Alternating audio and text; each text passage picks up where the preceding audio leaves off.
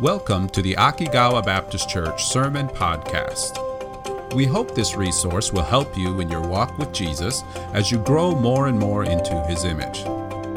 For more information about Akigawa Baptist Church, please visit akigawabc.com. Now, enjoy the sermon. We are going through 1 Corinthians chapter 15. This is an amazing, amazing chapter. 1 Corinthians 15 reminds us of the resurrection of Jesus and how our resurrection is intricately and deeply connected to Jesus' resurrection, right? This is amazing.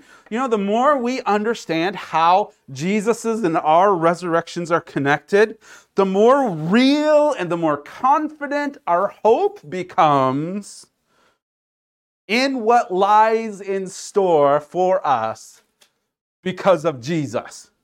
Right? Amazing, amazing, amazing. Last week, we saw the difference of what life would have looked like if Jesus had not risen from the dead, right? One of the things we saw in that understanding was that if Jesus had not risen from the dead, then death would not have been defeated, right? Instead of Jesus defeating death, death would have had victory over Jesus. The source of death, sin, the source of death, sin itself, would not have been defeated either, which would have meant that we would still be in our sins. It would mean that we would have no hope. But Jesus did rise from the grave. He did rise from the dead. Jesus did defeat sin and death, right? 1 Corinthians 15, verse 20 says this But now is Christ risen from the dead and become the first fruits of them that slept. So, Paul has been up till now showing us this personal perspective, this personal connection that Jesus' resurrection has with you and me and our resurrection. And this is really important. This is a very important aspect of Jesus' resurrection. But now Paul goes to expand a little bit, goes a little bit deeper, and reminds us that there is a whole lot more going on in the story of Jesus' resurrection. In this next section that Paul is about ready to talk about, Paul is getting ready to show us how Jesus' resurrection is a key part in the bigger story, the bigger story of God's epic plan.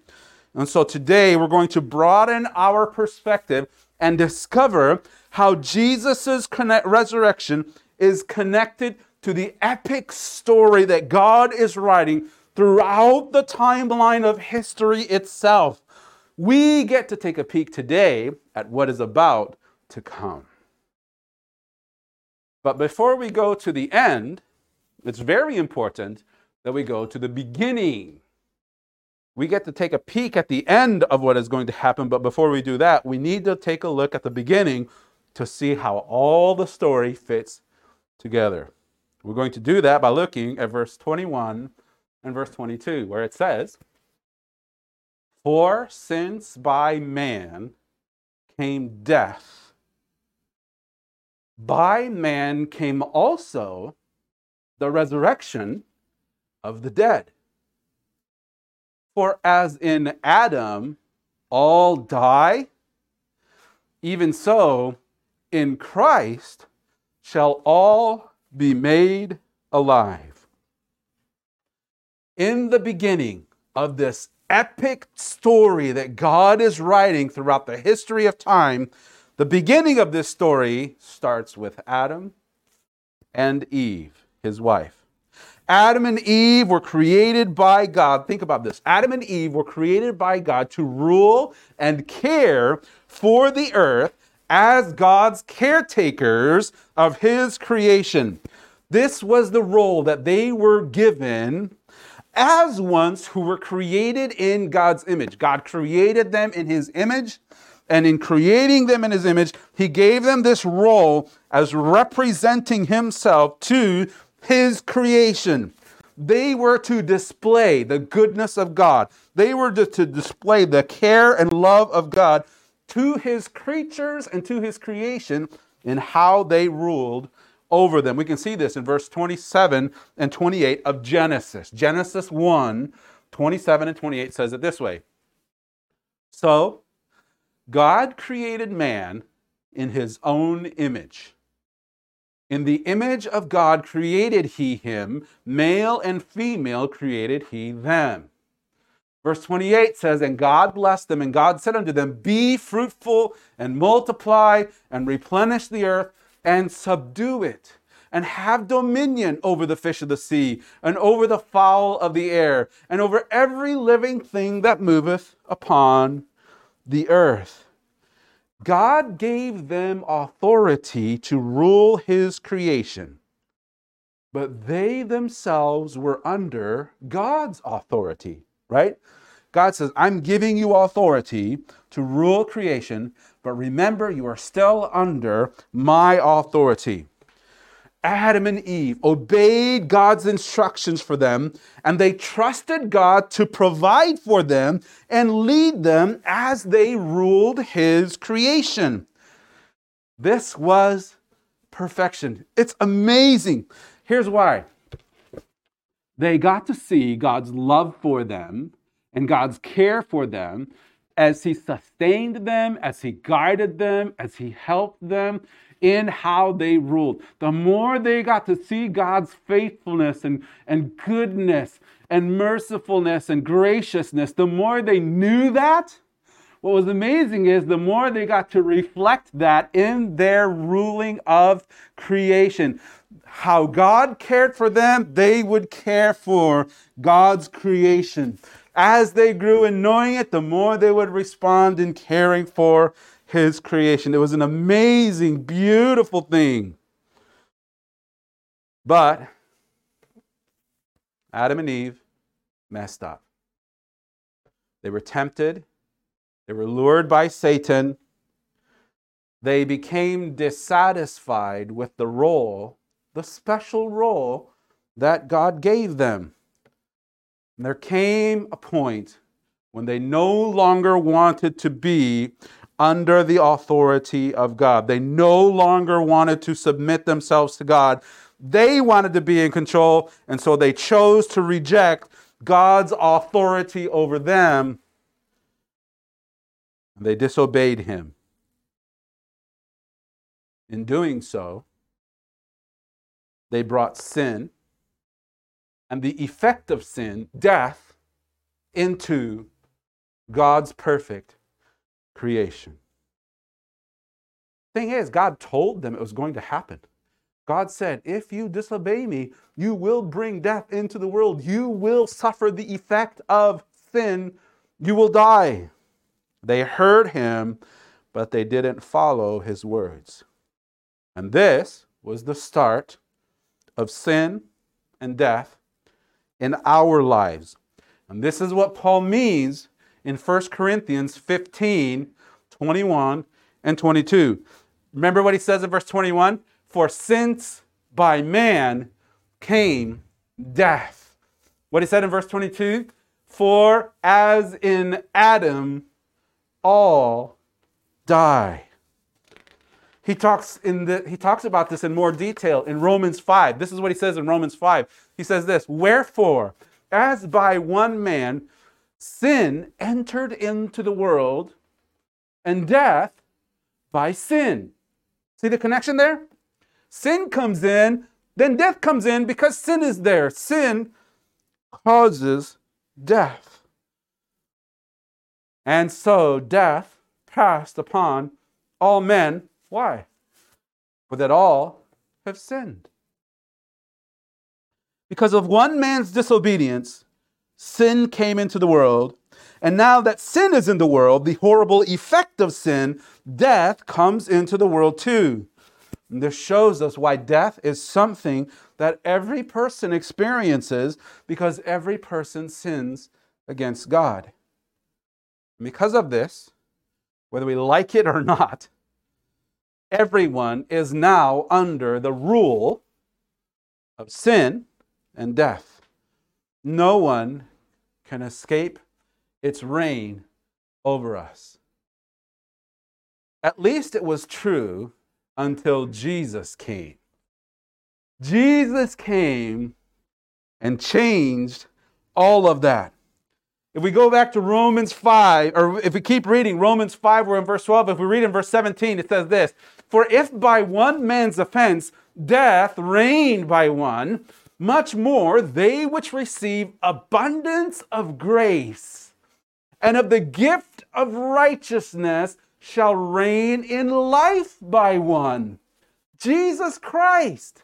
Verse 18, therefore, as by the offense of one, judgment came upon all men to condemnation, even so, by the righteousness of one, the free gift came upon all men unto justification of life.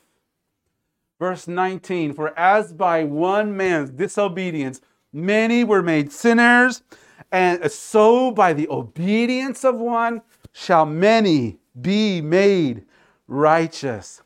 Adam's disobedience brought upon mankind the reign of sin and death.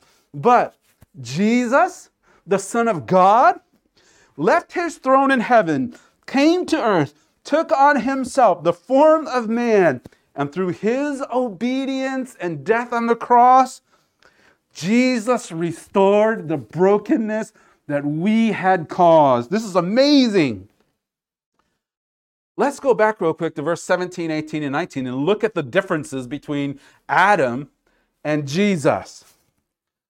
Verse 17 says this Adam brought the reign of death through his sin, right? For by one man's offense, death reigned. Everyone, eh, Adam brought the reign of death, but Jesus restores the reign of life through his righteousness. And of the gift of righteousness shall reign in life by one Jesus Christ. Not only that, Jesus offers this gift of righteousness to us abundantly, freely to us. Verse 18 Adam, through his sin, brought judgment and ultimately the sentence of guilty. Because of Adam's sin, we all have this judgment of you are guilty. But Jesus changes that. Jesus, uh, through his righteousness, freely gives to everyone justification. Justification. Here's what that means. Because of Jesus' righteousness, now we don't have the sentence of guilty on us. We have the declaration of innocent, fully righteous. This is amazing. Verse 19. Verse 19. Adam's disobedience causes many to be sinners. Made many sinners. Jesus' obedience will make many righteous. What a difference. This is exactly what Paul is talking about in 1 Corinthians 15 21 and 22. For since by man came death, by man came also the resurrection of the dead. Verse 22 For as in Adam all die, even so in Christ shall all be made alive. Here's the beginning of the story Adam messed up, then Jesus resurrected from the dead. We will be made alive again. Sin had been reigning. Jesus will make us alive again. There is no need for us to fear death. There is no need for us to fear the presence of death. But Here's the thing we know that just because you trust Jesus doesn't necessarily mean that you're not going to die, right? I have friends who have passed away. I have friends who have died. I have relatives who have died, who have trusted Jesus, right? You do too. We all have people, we all know people who have trusted in Jesus, yet they still die. They died in Paul's day, and they die in our day. So the question is this when does our resurrection happen? When does the reign of death stop? We want to know that, right? When does all of this reign of death stop and Jesus' reign we see? How does that happen? Now that we've seen the beginning of the story, Paul takes us all the way to the end of the story in the next verse. Verse 23 But every man in his own order, Christ, the first fruits, which we looked at, Christ, the first fruits, and afterward, the harvest. They that are Christ's, when? At his coming. Here's the order the defeat of death first happened at Jesus' resurrection, right? That's when death was defeated. Jesus is the resurrection, He is the first fruits, the very beginning of what's to come. First come the first fruits, then comes the harvest. The harvest, which is our resurrection, is the next stage of the end of the reign of death. But this next stage hasn't happened yet because death still reigns. And the thing is, we don't know when it's going to happen. All we know is that it is going to happen. And we know that it can happen at any time. It is imminent. It could be today, it could be tomorrow, or it could be another thousand years from now. We don't know. We are waiting for the harvest. What will the harvest look like? It's important to know. Paul tells us in another letter, 1 Thessalonians, 1 Thessalonians chapter 4, verses 13 through 17 tells us what this resurrection, what this what the Jesus is the first fruits, what's the harvest look like? He tells us, "But I would not have you to be ignorant, brethren, concerning them which are asleep, those who have already died, that ye sorrow not, even as others which have no hope. There's no reason for you to sorrow like those who have no hope, because you have hope. For if we believe that Jesus died and rose again, even so, them also which sleep in Jesus will God bring with him. Verse 15 For this we say unto you by the word of the Lord, that we which are alive and remain unto the coming of the Lord shall not prevent, get in front of, go before them which are asleep. He's saying basically, those who are asleep are going to go first. We're not going to get in front of them. They're going to go first, and then we're going to come up after him. When? Verse 17. Did I not put 17 in? Oh, we're on 16? Sorry. For the Lord Himself, my bad. For the Lord Himself shall descend from heaven with a shout, with a voice of the archangel, and with a trump of God, and the dead in Christ, those who are dead, but in Christ, shall rise first. Now, verse 17 Then we which are alive and remain shall be caught up together with them in the clouds to meet the Lord in the air, and so shall we ever be with the Lord. We're going to see more of what this looks like later on in 1 Corinthians 15 because he talks about it in intricate detail. But for now, this is what, at least a brief glimpse of what this next stage looks like. And then, from that point, Jesus is going to finalize his victory. Jesus is going to finalize his reign over all of his enemies, including the enemy of death. Death itself will have lost. And We're going to see it summarized in our next passage. 1 Corinthians 15. Let's keep reading. Verse 24. So, up until now, we saw Paul talking in the beginning. Here's the beginning. God had given dominion over the earth, over his creation to Adam. Adam messed up big time. Instead of having reign over the king as God's rep- representative, Adam failed at it. Then Jesus came, he restored this reign. He died in the place of our sins. He gave us victory over sin. He rose from the dead. Then one day Jesus is going to return. Those who, who die first will come, and then those who are alive will come after them. And then he wraps it up in this word Then cometh the end. The end. There is a whole lot that happens in those two words the end. That's what Revelations is there for. Then cometh the end, but here's the summary of it. When he shall have delivered up the kingdom to God, even the Father, when he shall have put down all rule and all authority and power. Jesus will have put down the kingdom, all of his enemies. He will deliver up his kingdom, this kingdom, to God, even the Father. Verse 25 For he, Jesus, must reign till he hath put all enemies under his feet. Verse 26 The last enemy that shall be destroyed is death. There's a whole lot that happens in these few verses. A whole lot.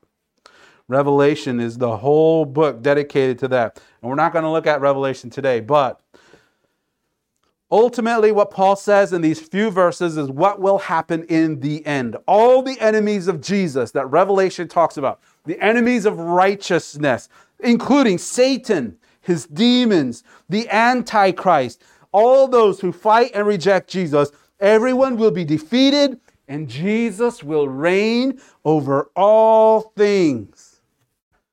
That's going to be amazing. And finally, at the very end of all of this, death itself will be finally and completely destroyed. And that happens because what causes death, sin, sin itself will be destroyed. Then creation will be renewed. Creation will be reset and restored, and all those who put their trust in Jesus will no longer have to fear any presence of Satan, of sin, or death. Jesus, when he finalizes his reign, this is one of the most amazing things about this passage. When Jesus finalizes his reign, he does something incredibly amazing. And it points back to the beginning.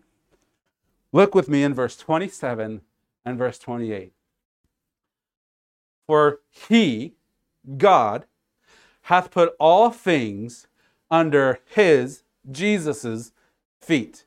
God had put all things under Jesus's feet.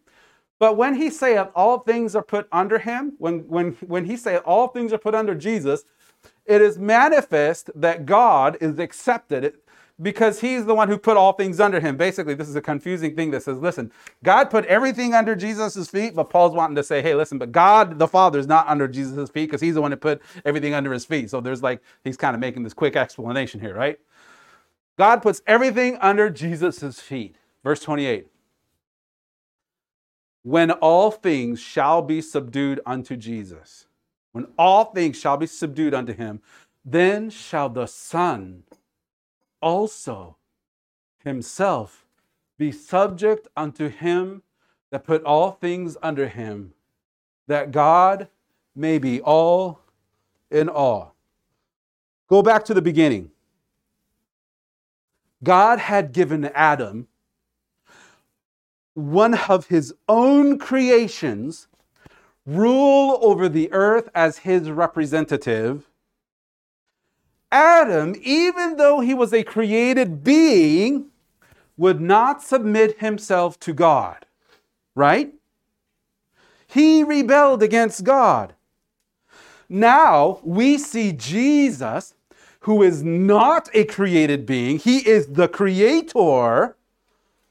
He himself is God. Jesus, the creator, is doing what Adam would not do. Jesus, the Son of God, the very one who has authority over all things himself, submits himself to the Father. And in that final act, everything will be completely restored to the way it is supposed to be, wrapped up in this simple phrase God, that God may be all in all. God reigning over all things, all things happily existing under his reign. This is amazing. Here's why this is special for you and me. As ones who have put our faith in Jesus, we have been given the special privilege of being called the children of God.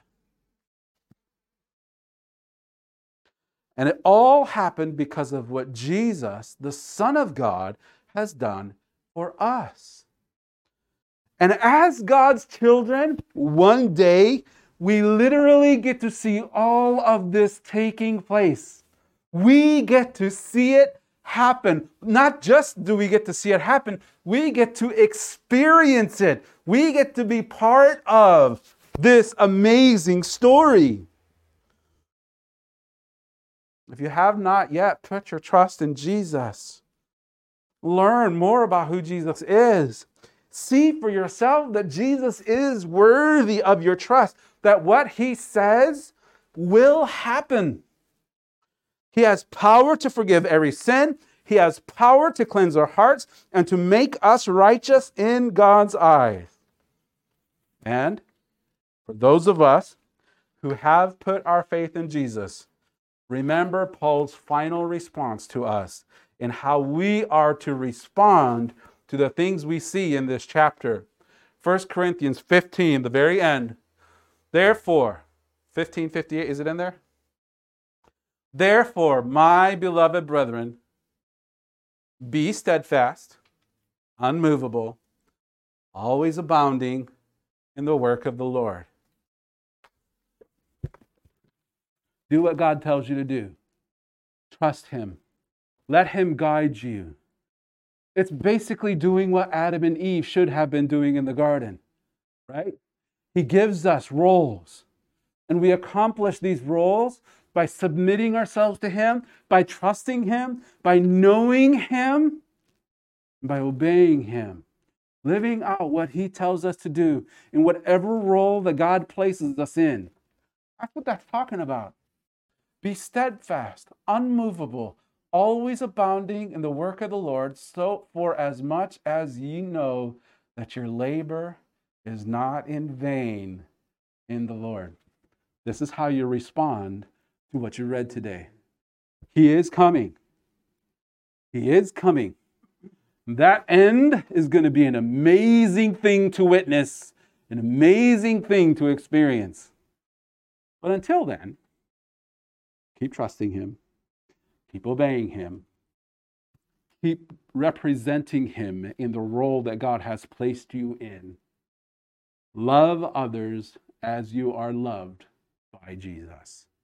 Know that what you're doing right now is not in vain. It's good, it's valuable, it has immense value.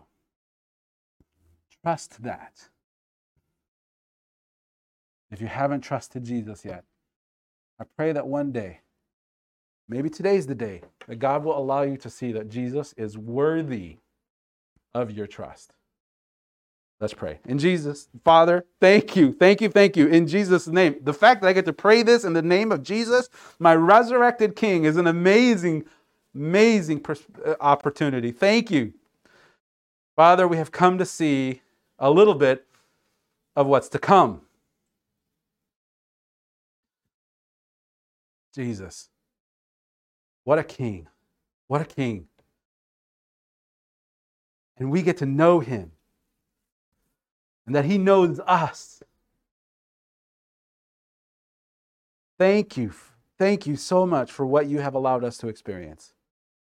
Father, help us to respond by just steadfastly obeying, just doing what you tell us to do, trusting in you, relying on you, walking each day, recognizing that we have a role to play, and that role is played out best by submitting ourselves to you, by trusting you, by loving others in the way that you love us. Help us to faithfully do that. We ask all of this in the name of Jesus, our King. Amen.